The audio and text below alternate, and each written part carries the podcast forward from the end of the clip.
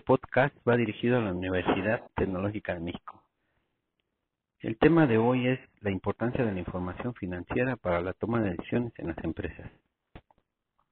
¿Qué es la información financiera?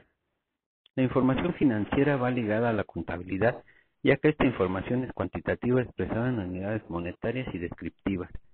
Nos muestra la posición y desempeño financiero de una entidad. También la contabilidad nos facilita los procesos de planeación y control para la toma de decisiones. Por esta razón nos permite evaluar la capacidad de la entidad para generar recursos e ingresos.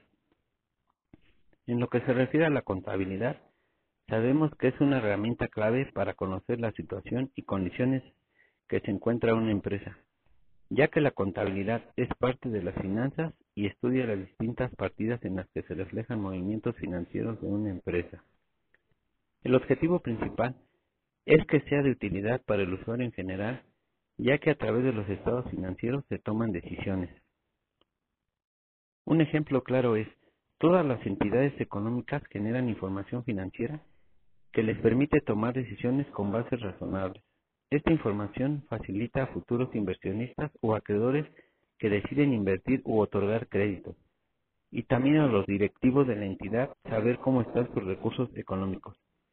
Otro ejemplo es, todas las empresas dan como resultado información periódica que se convierte en estados financieros. Cualquier empresa tiene la obligación de registrar sus operaciones contables y el pago de impuestos.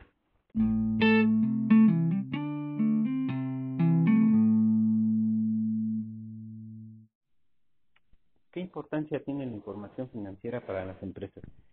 La importancia de la información financiera para una empresa facilitar el proceso de planeación y control para la toma de decisiones. Existen algunas características de la información financiera que son la utilidad es la cualidad de adecuarse al propósito del usuario. La confiabilidad. Toda la información financiera que se presente debe de ser verdadera, confiable y objetiva. La relevancia es destacar lo más importante en un informe financiero. La comprensibilidad se debe de entender en primera instancia.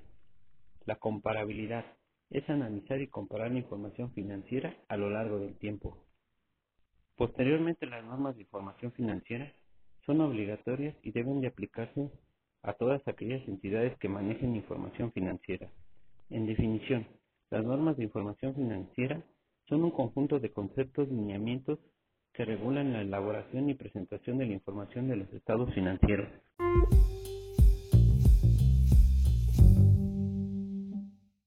¿Quién se encarga de la toma de decisiones? Los usuarios son los que se encargan de la toma de decisiones, ya que hay dos tipos de usuarios, los cuales son usuarios internos y usuarios externos. Los usuarios internos son accionistas y dueños, patrocinadores, administradores, financieros y trabajadores.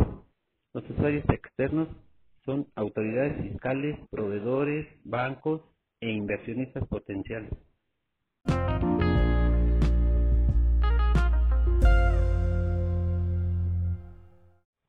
En conclusión, la información financiera va de la mano con la contabilidad, ya que nos facilita los procesos de planeación y control.